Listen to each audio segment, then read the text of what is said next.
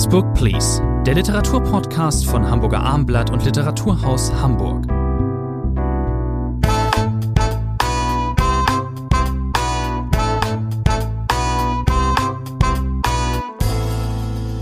Next Book Please, der gemeinsame Literaturpodcast von Hamburger Abendblatt. Mein Name ist Thomas André und dem Literaturhaus Hamburg. Bei mir im Podcaststudio ist Professor Dr. Rainer Moritz. Heute mit einer neuen Folge, wie meist wie zuletzt immer drei aktuelle Titel. Wir besprechen heute, wir widmen uns heute Tian Silas Roman Krach, erschienen bei Kiwi, Sadie Smiths Erzählungsband Grand Union, auch erschienen bei Kippenheuer und Leila Slimanis Das Land der anderen, erschienen im Luchterhand Verlag. Wir beginnen mit Tian Sila. Das ist ein Roman, auf den ich unter anderem deswegen stieß, weil er äh, sozusagen Sascha Stanisic approved ist und äh, vom jenem Autor empfohlen wurde. Das könnte auch daran liegen, dass sie beide dieselbe Herkunft haben, stammen beide aus Bosnien und kam Anfang Mitte der 90er Jahre nach Deutschland. Ähm, äh, dieses äh, neue Buch von Tianzia Krach ist ein, äh, ist ein dritter Roman bereits. Ähm, gerade den ersten Tierchen Unlimited hätte man schon wahrnehmen können. Der hat auch schon ordentlich Resonanz erfahren. Jetzt also dieser neue Roman, ein Coming-of-Age-Roman, sage ich gleich mal, mm, ein äh, Musikroman, ein äh, der Roman eines äh, ähm, äh, jungen Mannes mit migrantischer Herkunft, mit migrantischer Herkunft und auch nicht das nicht zuletzt nenne ich einfach mal so ein Pfalzroman. Er spielt nämlich im Südwesten Lieber Herr André, gut, dass Sie endlich nach zehn Minuten oder gefühlt 20 Minuten darauf kommen, dass das eigentlich das wichtigste Argument ist. Sie sind Pfälzer, oh ja. dieser Roman spielt in der Pfalz. Das muss Sie doch schwer beeindruckt haben, oder? Selbstverständlich. Man, man könnte ja auch wissen, dass zum Beispiel, also Tian Sia ist äh, in der Pfalz äh, aufgewachsen, dann die Teenagerjahre, das ähm, trifft auf ähm, Sascha Stanisic auch so halbwegs zu. Der ist in Heidelberg, hat, hat es ihn hinverschlagen, also in die Kurpfalz. Ich nehme an, dass die beiden sich auch daher kennen. Tian Sia hat später in Heidelberg studiert, lebt heute in Kaiserslautern, ist Lehrer und Musiker äh, und natürlich auch ein wichtiges Thema ist eben einfach die Musik. Es geht hier in mhm. diesem Roman um einen jungen Mann, er sagte es, der Musiker ist, der in der Pfalz äh, lebt, äh, ähm, steht kurz vorm Schulabschluss und ist in einer Band. Die heißt Pure Juice. Es ist, ähm, ähm, ähm, ist eine Punkband, da ist er mit zwei Geschwistern drin, mit äh, in, in, äh, die Gitarristin Ursel äh, verliebt er sich unglücklich, das kann man gleich äh, verraten. Deren Bruder ist sein bester Kumpel und dann gibt es noch Pirmin, den ähm, ähm, den aus ähm, der ehemaligen Sowjetunion stammenden äh, Deutsch-Russen. Äh, also hier ist sehr viel, hier ist für Diversität definitiv äh, gesorgt. Vielleicht kann man ja auch das Pfalzmerkmal als einigermaßen divers betrachten, wie auch immer. Es wird hier teilweise ähm, pfälzisch gesprochen. Haben Sie das alles verstanden, Herr Moritz? Ich komme ja auch aus Süddeutschland, das ist nicht ja. so schwer. Außerdem habe ich mit Ihnen, Herr André, schon lange umgegangen. Insofern war das kein Problem. Alemannische Dialekte sind sich in der Tat auch teilweise ein wenig ähnlich. Also unser Held heißt Gansi, so wird er genannt. Eigentlich heißt er Sabahuddin. Also wir bleiben äh, bei Gansi. Wir bleiben bei Gansi, das ist ein Spitzname.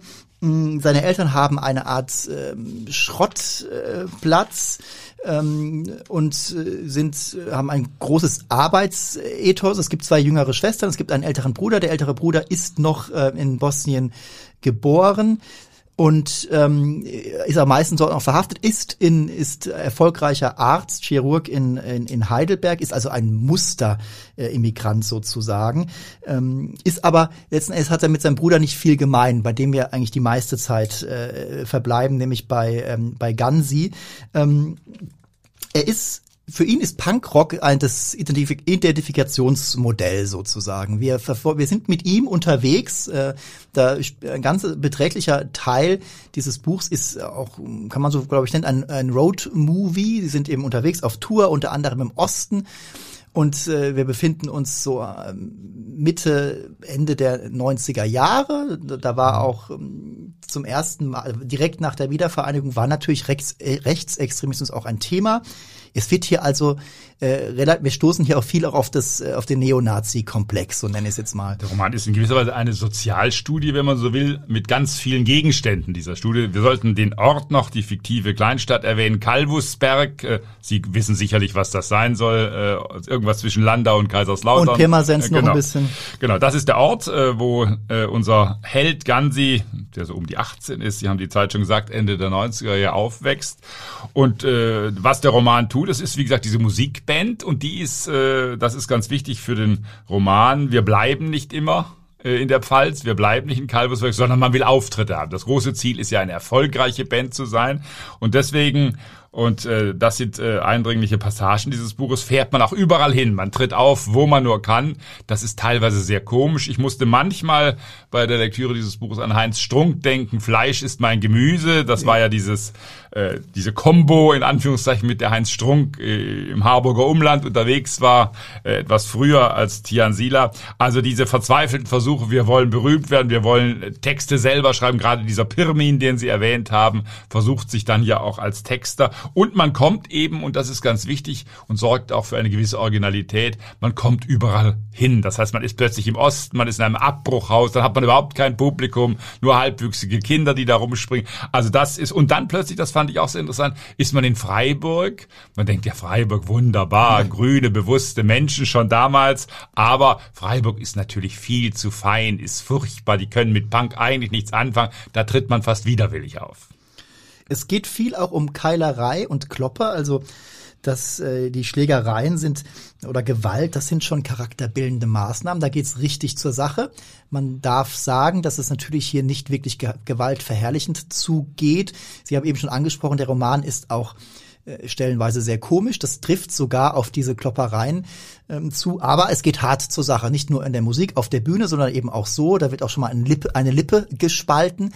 Und wir haben aber ähm, Coming of Age ist ja ziemlich ausgelutscht sozusagen. Da wird, wurde schon viel erzählt. Und hier aber eben mit diesem, mit diesem äh, Spin, äh, dass der, dieser junge Mann, den wir hier begleiten, dass der in dieser Musikgruppe spielt. Und das ist dann eben schon teilweise äh, eben was anderes. Aber manches ist auch einfach ganz ganz äh, herkömmlich eben die erste Liebe, die dann nichts wird, dann tritt zum Glück eine andere junge Frau auf. Wir müssen hier etwas deutlicher ja. werden, lieber äh, André. Sehr gerne. Äh, mit Ursel, so heißt die Bandleaderin, wenn man so will, auch die Bestimmerin in gewisser Weise. Und die, der Bandnazi, wird sie genau, genau der Band Hitler. Band genau, Hitler. und äh, diese Ursel greift sich, man muss es glaube ich so nennen, unseren Helden plötzlich im Auto, er weiß gar nicht, wie ihm geschieht, hat Sex mit ihm, ich glaube auf der Rückbank, oder? Sie haben das besser, äh, genauer gelesen als ich wahrscheinlich. Auf der Rückbank oder sitzen Sie vorne? Ich, ich glaube, glaub, sie noch vorne, ich bin mir ich will auch, also wir wollen das offen lassen. Wie kommt es zu diesem völlig überraschenden Warum Sex? soll ich das genauer gelesen ja, haben, lieber Herr Moritz? Pfälzer Sex ist. Ich also, kenne mich okay. bei Pfälzer Sex überhaupt nicht aus. Also das ist die entscheidende Ziel. Und dann beginnt genau, Sie haben es gesagt, auch durchaus etwas Konventionelles natürlich. Er ist unglücklich, er weiß nicht, hat Ursula es ernst gemeint, war sie betrunken oder was auch immer. Und dann kommt ihm, darf so viel dürfen wir verraten, der Schock dazu, dass sie ihm dann plötzlich gesteht, das war ein Fehler, das wollen Männer immer gar nicht, hören junge Männer gar nicht, es war ein Fehler, dieser Sex ja. im Auto, weil nämlich sie hat einen anderen und der ist auch noch aus der Band. So ist es. Und das wird dann auch eine, äh, eine Liebesgeschichte, eine andere ergibt sich sozusagen auch. Mm, es ist so, dass dieser Roman, also ich finde sehr stark an diesem Roman oder sehr gelungen, äh, mit sehr viel Witz aus, die Dialoge, es gibt sehr viele Dialoge, es ist sehr szenisch geschrieben, das könnte man auch sicher verfilmen, gerne auch ähm, äh, eben als Roadmovie oder auch viel dann eben im Südwesten der, der Republik. Es gibt, äh, wir haben es vorhin angesprochen, auch ähm, diesen, für mich ist es sehr charmant, dass ich dort diese Ansicht natürlich nicht besonders schöne Sprache des Pfälzischen, dass man der dort begegnet, so Schimpfwörtern wie Tschucke Carla. Es gibt äh, mal eine, eine, äh, einen sehr wahren, wahrscheinlich, wahrscheinlich wahren Satz, den der Erzähler hier mal ventiliert. Hm, da trifft äh, unser Held Gansi eben auf, ähm, auf äh, links bewegte Musikfans und ähm, dann sagt er, ich wusste, dass Zeck Zecken Dialekte verabscheuten. Dialekte zeugten von Heimatbewusstsein, was Linke jedoch nur Menschen aus Berlin oder Hamburg gestatteten. Klingt gar nicht so unklug, dieser ich Satz. Ich sehe Sie in der Verfilmung, Herr André Förmischen, als Nebenfigur, als rasender Reporter dürfen Sie da mit berichten von den Konzerten, dann letztlich, die da irgendwo in der Pfalz stattfinden. Klingt, klingt gar nicht so unsympathisch, diese, Vor diese Vorstellung. Ich glaube, wenn vielleicht zum Roman, äh, Sie haben völlig recht in der Beschreibung, ich will Ihnen da auch gerade äh, nicht groß widersprechen, das ist äh, gut szenisch geschrieben, das ist hat äh, Pep letztlich, es hat nach 50 Seiten für mich aber dann auch einen großen Wiederholungseffekt gehabt. Das heißt, wir sind immer wieder on Tour, wir erleben immer ja. wieder Einbrüche äh, und es ist natürlich auch die Sprache, man muss sie genauer sich ansehen, der literarische Mehrwert, ich sage es mal so altmodisch, den dieser Text hat, der war mir am Schluss doch relativ gering. Das Dachte ich mir fast, bei mir ist es so, diese, die, die Rotzigkeit und ähm, die Verachtung, die die natürlich dieser junge Mann kultiviert und äh, wie er sich eben inszeniert, nicht nur optisch und äh, habituell eben als als Punk, er kleidet sich dementsprechend, hat die Haare. Ähm, das mich das ist so eine Erinnerung an früher. Nun war ich kein Punk, wie ja. auch immer, aber das ist das mir gefällt die Rotzigkeit, die halt immer wieder hervorsticht. Ja, aber wir haben es ja doch mit einem Roman zu tun, lieber André. Ja, da muss ich dann irgendwann schon fragen, auch wenn Sie Stanisic-Romane dagegen legen, da ist doch, sage ich mal, die Kunstfertigkeit in Anführungszeichen eine ganz andere andere. Und natürlich hält dieses Auto auch äh, Dian Sila sein, seine Stilebene nicht äh, die ganze Zeit. Ich zitiere mal einen Satz, da geht es um die Schule, die er natürlich hasst. Sie verdirbt ihn den halben Tag, äh, immer wieder, jede Woche äh, für Woche. Wie mein Leben aussehen wird, wenn nicht der halbe Tag diesem Scheißdreck, das ist die Schule, anheimfiele. Ich bete Sie, was hatte das Verb anheimfallen da plötzlich in diesem rotzigen Text zu tun? Übrigens, da gibt es übrigens auch manche Szenen aus der Schule, wie sie ähm, äh, einen, einen auch aus Bosnien ähm, eben in die, den aus Bosnien in die Pfalz verschlagen hat, ein Mitschüler, wie sie den sozusagen verkohlen. Das Wort verkohlen sagt man auch nicht mehr. Egal. Ähm, möchte ich gleich darauf ein, das ist dann schon Penela-Humor. Und wissen Sie was? Ich habe trotzdem gelacht.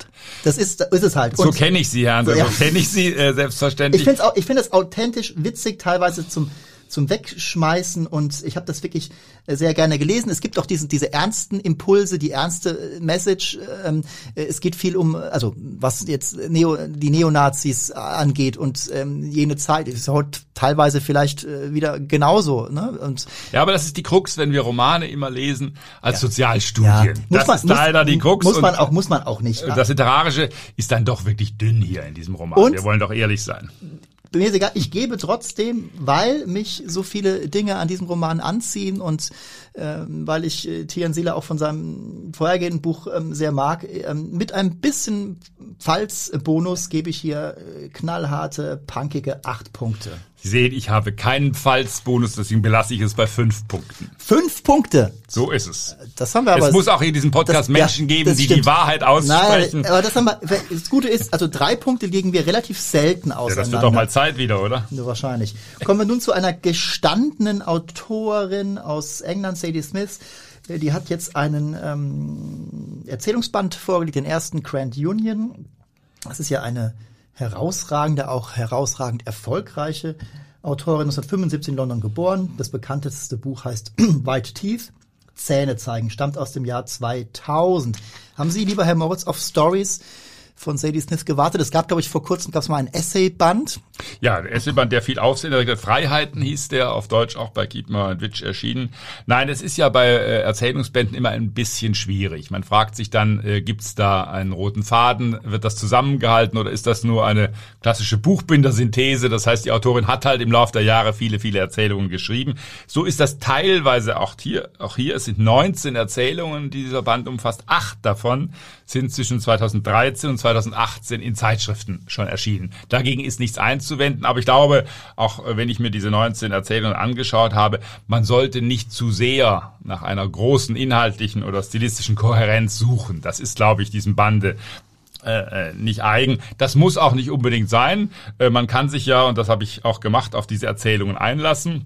Man sieht, dass diese Autorin natürlich, Sie haben es angedeutet, äh, eine gestandene Autorin ist. Sie hat nicht nur diesen ersten Roman, sie hat auch weitere Romane veröffentlicht. Äh, Swingtime hieß einer. Sie war mal vor vielen Jahren hier auch in Hamburg zu einer Lesung im Museum für Völkerkunde, wie das damals noch hieß, mhm. Äh, hat sie gelesen. Auch das war beeindruckend. Insofern habe ich mich erst einmal auf diese Texte eingelassen und, so wird es Ihnen wahrscheinlich auch ergangen sein, es sind sehr unterschiedliche Textsorten. Es sind kleine Texte, Fingerübungen, wo man das Gefühl hat, da wird was angedeutet. Es gibt auch eine Art, es gibt einen Text, der heißt Morgendliche Offenbarung für Eltern. Das ist so eine Art metaliterarisches Spiel, wo es um eine Schulbehörde geht, die quasi äh, Sadie Smith unterrichtet ja auch Creative Writing, das merkt man diesem kleinen Text an, wo es darum geht, wie schreibt man richtig und die Schulbehörde erweist sich als, wie es heißt, hartnäckige Verfechterin des literarischen Realismus letztlich. Also solche Spielereien hat es auch dann, dann gibt es aber auch ganz klassische traditionelle Texte. Es ist so, dass dieser Erzählungsband eben sehr disparat auch sein soll. Sie möchte zeigen, also sie hat wahrscheinlich nicht jede Geschichte geschrieben im Hinblick erstmal darauf, es wird alles mal in einem Band veröffentlicht. Naja, wahrscheinlich schon, aber sie zeigt sich, sie möchte schon ihre Vielseitigkeit zeigen. Das tut sie ohne weiteres. Ich finde nicht alles äh, gleich stark. Es gibt zum Beispiel eine Story, die erzählt äh, vom, ich nenne es mal, ähm, vom promisken äh, Studentenleben in, in, in Oxford. Da geht es äh, ums äh, Jungsein, da geht es um eine Dreier-Konstellation, schwarzer, schwarzer Boyfriend, äh, dessen dealender Kumpel, der zufälligerweise weiß ist, es spielt aber in dem Moment gar keine Rolle. Es geht natürlich aber immer wieder auch um Bikulturalität, ähm, um, um Rasse auch. Es geht viel um New York, wo Sadie Smith, Smith seit einiger Zeit äh, lebt. Ähm, äh, amüsant fand ich in einer Geschichte, den, die man gar nicht wirklich als Geschichte wirklich nennen kann. Es ist eher eine Art äh, sehr guter, ja wirklich auch Zeitschriftentext, wo sie äh, ähm, ähm das die urlaubenden Engländer, in diesem Fall in Spanien, äh, porträtiert. Das ist schon dann irgendwie auch natürlich lustig. Sollte man vielleicht dazu sagen, es gibt viele Schauplätze. Es ist eben nicht nur New York und London, ja, wo diese ja. Texte stehen. Wir sind doch mal in Boston, wir sind in Almeria, Sie haben es gerade gesagt, wir sind mal in Paris, äh, auch in einem Text. Wir sind in Sopot, also ganz unterschiedliche Orte. Das ist, wenn Autorinnen und Autoren rumkommen, dann spielen Texte auch an verschiedenen Orten. Nein, für mich war es interessant, was traut sich die Autorin erzählerisch zu? Ich habe gesagt, es gibt dieses metaliterarische Spielchen, gibt ein paar äh, parabelartige Texte, äh, dann auch ein bisschen dystopisches äh, schimmert in einer Erzählung auf. Und dann gibt es, und die fand ich fast die stärksten Erzählungen, äh, fast traditionell geschriebene die, Texte. Die mit der Track Queen? Kelsos, äh, genau, erstmal Kelsos Dekonstruktion, das mhm. ist ein wahrer Fall in Anführungszeichen, den Sadie Smith aufgegriffen hat. Kelso Cochrane, das war ein junger Mann, der 1959 in Notting Hill in London äh, niedergestochen worden ist, ein Schwarzer aus Antigua stammend, der von weißen, betrunkenen Weißen, die, wie es heißt, auf Niggerjagd abends gehen, dann mhm. niedergestochen wird. Das hat damals äh, für große Unruhen äh, in London äh, gesorgt. Und da tut sie etwas ganz Lapidares. Sie versucht uns diesen Mann nahezubringen, der versucht mit seiner Freundin in London Fuß zu fassen, nachdem er in New York gescheitert ist. Ein junger Mann von besten Absichten und dann plötzlich, er verlässt ein Krankenhaus abends und plötzlich gerät er in diese weiße Meute und wird niedergestochen. Das ist sehr klar erzählt. Wir ein sind ganz bei dieser Figur letztlich dieses Buch. Und dann gibt es, ich wusste, dass Sie auf diesen Text äh, auch äh, äh, abfahren, diese Drag Queen, ein sehr komischer Text, aber auch ein sehr eigener Text. Miss Adele kauft ein Korsett, heißt dieses Buch. Das hat Ihnen gefallen, oder? Und verirrt sich dabei vor allen Dingen ihre Einsamkeit. Sie wittert sozusagen bei den ähm, äh, Shop-Inhabern sofort eine Form von äh, ähm, Rassismus oder vor allen Dingen auch der schäle Blick auf die sexuell anders sich darstellende Frau, Mann, was ist das eigentlich so? Also sie verirrt sich dabei ein bisschen, sie, sie ähm, interpretiert zu viel herein und man am Ende hat man einfach nur das Bild einer sehr, sehr einsamen Frau, Mitte 40, die dann am Ende aus diesem Geschäft stolpert und ähm, eigentlich gar nichts äh, gewonnen hat, außer dass also, sie. Äh, ich,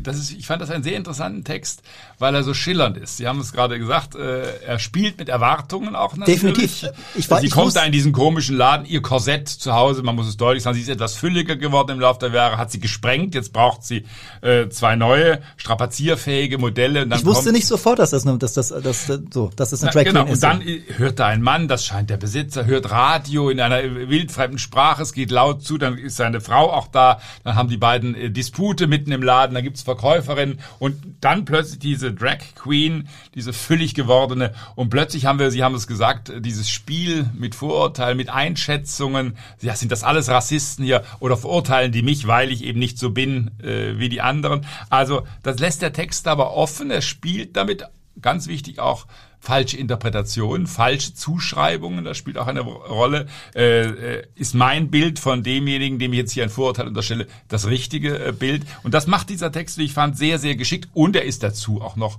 das soll man äh, nicht äh, unter den Tisch äh, werfen, er ist auch komisch, ja. natürlich. Das kann sie natürlich auch. Sadie Smith hat auch in ihren früheren Büchern immer diesen scharfen Witz, diese Schonungslosigkeit.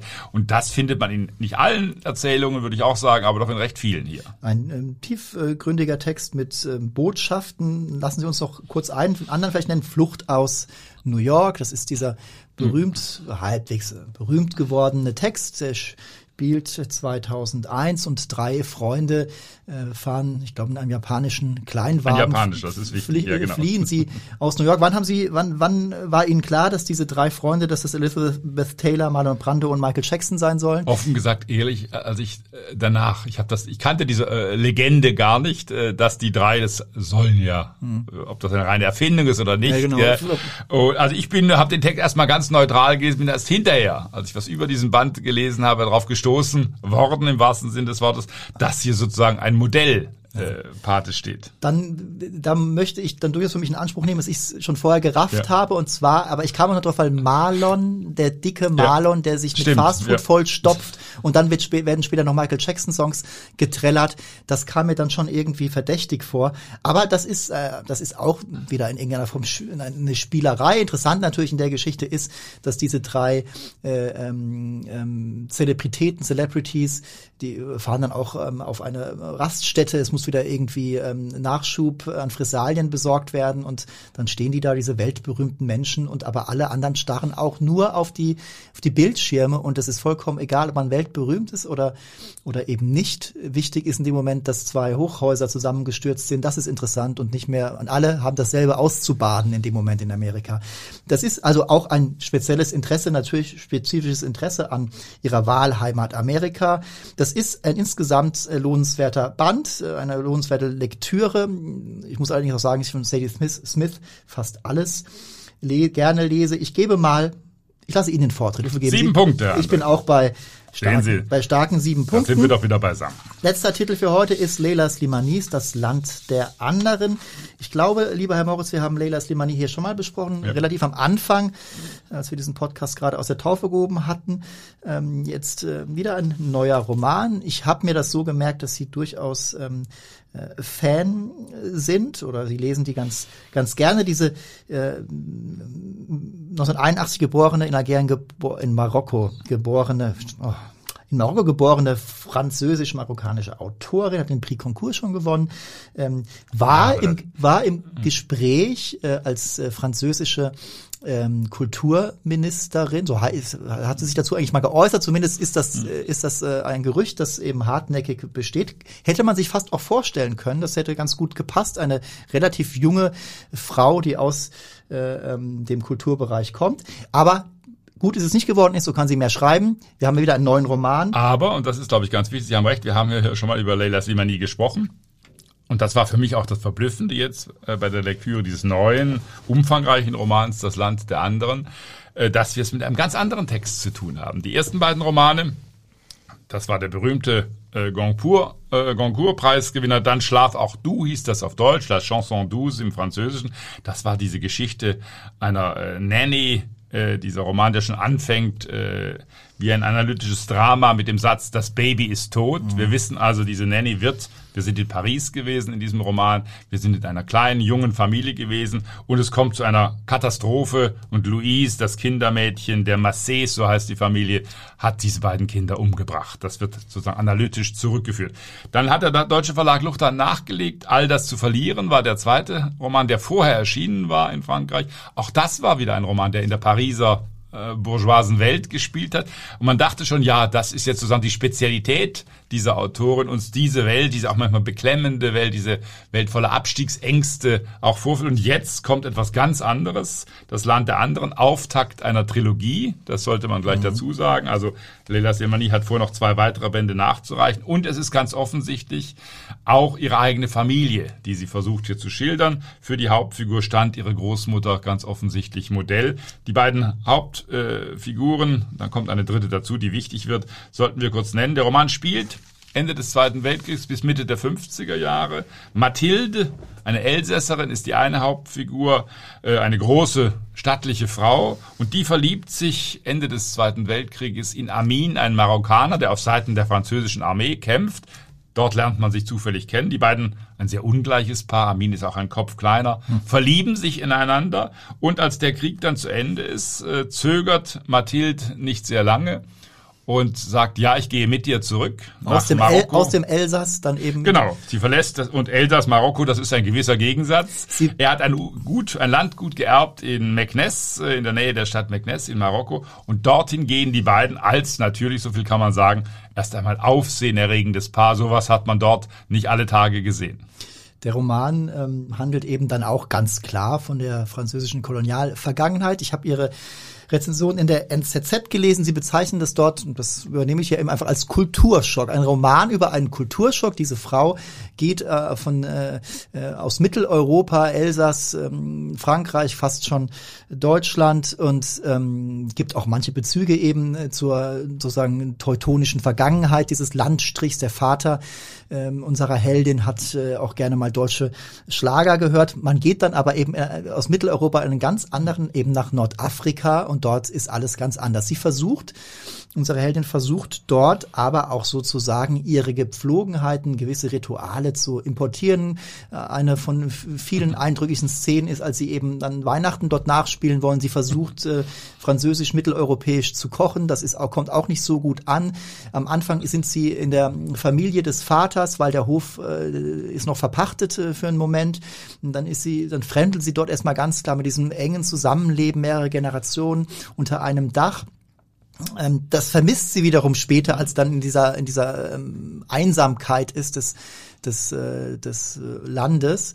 Mm, der Roman ist äh, in vielerlei Hinsicht sehr, sehr reichhaltig. Das merkt man schon an dem, an dem Personal. Sie haben eben drei Hauptpersonen angesprochen. Wichtig wird dann auch im Laufe dieser ersten Lieferung dieses äh, dreibändigen Stoffes dann eben auch die Tochter. Die Aisha, Tochter, genau. die Aisha. Das wiederum wird dann, davon gehen wir aus, die Mutter Lila Slimanis sein. Es gibt aber auch noch andere Figuren, um mal ganz kurz erstmal diesen Themenbereich anzuschneiden, eben Kolonialvergangenheit. Damals gab es eben ähm, Unabhängigkeitsbefreiungsbewegungen in Nordafrika, mhm. ganz extrem. Frankreich hatte da lange äh, drunter zu leiden. Und da gibt es zum Beispiel Amins Bruder, der ein äh, auch äh, durchaus äh, dem militaristischen oder dem, äh, dem der Gewalt äh, nicht äh, abschwörenden äh, Freiheitskämpfer ähm, äh, für. Aber das sind genau, das Sie haben es völlig richtig gesagt. Das sind die zwei Themen. Ich finde, der Roman hat zwei ganz große Themen. Das ist dieses Eingebundensein der Familie in diese politischen Konflikte, die immer schärfer werden. Und Amin steht mal wieder zwischen allen Parteien in ja. gewisser Weise, denn er hat ja gekämpft für Frankreich und jetzt soll er alle Franzosen in Bausch und Bogen verdammen, indem gegen die Kolonialmacht gekämpft wird. Das führt dann auch zu äh, großen Zerreißproben innerhalb dieser Familie. Und das Zweite ist eben, auch das haben Sie angedeutet, äh, dieses Zurechtkommen. Wie kommt dieses Couple Mix zurecht? Man hat als Leser immer wieder die Befürchtung, das kann nicht gut gehen mit Mathilde und Armin. Die beiden sind zu verschieden. Die Religion trennt sie, die patriarchalen Strukturen. Äh, sie haben es gesagt, äh, wie sie dort in dieser Familie von Armin zurechtkommt. Aber, und das ist das Schöne an diesem Buch, äh, die beiden lieben sich. Ich sage es mal so ganz plump. Und das ist eine große Kraft, weil sie unternehmen immer wieder versucht, auch Amin versucht es ihr recht zu machen. Er weiß, äh, ich liebe diese Frau, aber ich liebe meine Familie auch. Also der arme Mann tut einem immer wieder leid äh, während der Lektüre des Romans. Aber auch Mathilde wirft nicht sozusagen alles hin. Äh, das könnte man am Anfang erwarten. Er hat am Anfang ja auch Misserfolge als Farmer. Da gibt es eine Geschichte mit Rindern, wo er reingelegt wird, der sich dauert eine Weile, bis er zurechtkommt. Aber die beiden raufen sich immer wieder zusammen und Mathilde erobert dann ja schließlich auch den Haushalt. Das heißt, sie managt das alles und sie erwirbt sich sogar einen interessanten Ruf als medizinische Fachkraft. Sie gibt Ratschläge. Da wird sie plötzlich angesehen, auch von der einheimischen Bevölkerung. Also das ist neben den vielen äh, großartigen atmosphärischen Schilderungen des Land äh, und auch des Familienlebens. Das ist eine große Stärke, wie gezeigt wird. Die beiden raufen sich immer wieder zusammen und ihre Tochter Aisha ist natürlich dann auch noch ein großes Bindeglied. Selbstverständlich, ja. Es gibt auch noch einen ähm, ähm, kleinen Bruder, der spielt noch nicht so eine Rolle. Amin wird allerdings, das wollen wir nicht verhehlen, er ist teilweise so überfordert, dass er auch ähm, eben so richtig, ihm rutscht sozusagen die Hand auch mal aus. Es ist sehr patriarchalisch äh, geprägt. Alles, das ist alles sehr unmodern.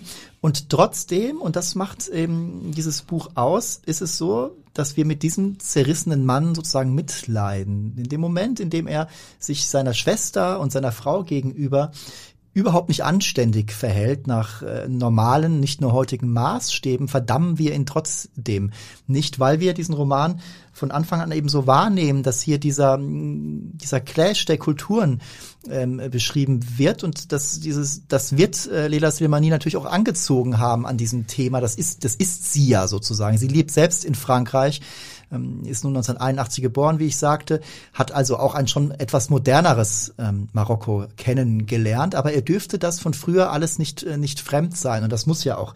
Wir müssen, dürfen nicht, auch nicht verschweigen, dass Mathilde ja auch mal zurück geht ins genau. Elsass. Ihr Vater ist gestorben und dann kommt ihr dann, dann überlegt sie wirklich, komm, ich bleib jetzt einfach hier. Das ist doch mhm. irgendwie, sie versucht dort auch zu realisieren und zu renommieren in ihrem interessanten Lebenslauf. Sie hat ihrer Schwester immer viele Briefe geschrieben und hat da auch teilweise sehr, sehr viel geschönt alles. Mhm.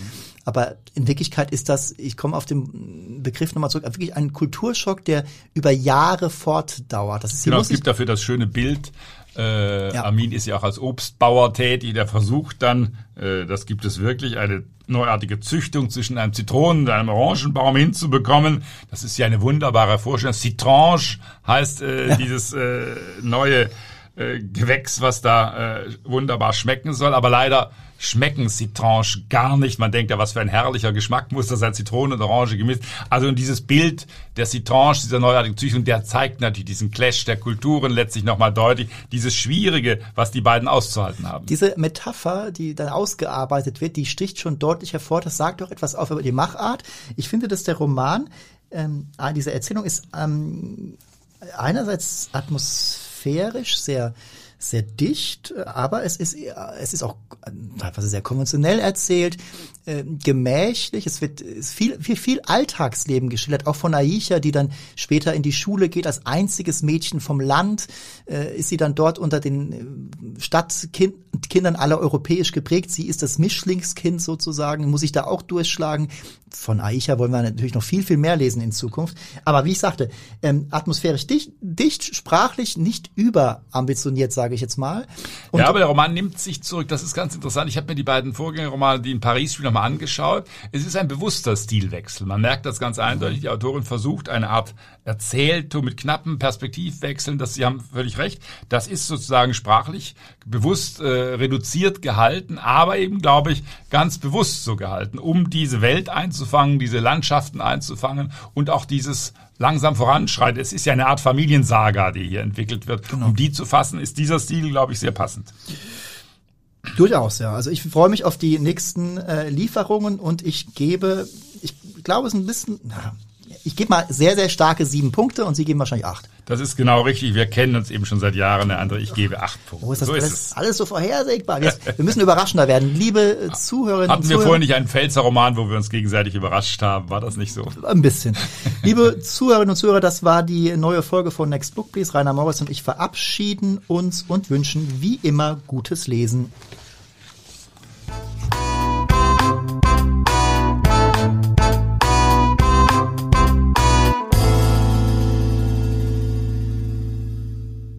Weitere Podcasts vom Hamburger Abendblatt finden Sie auf abendblatt.de slash podcast.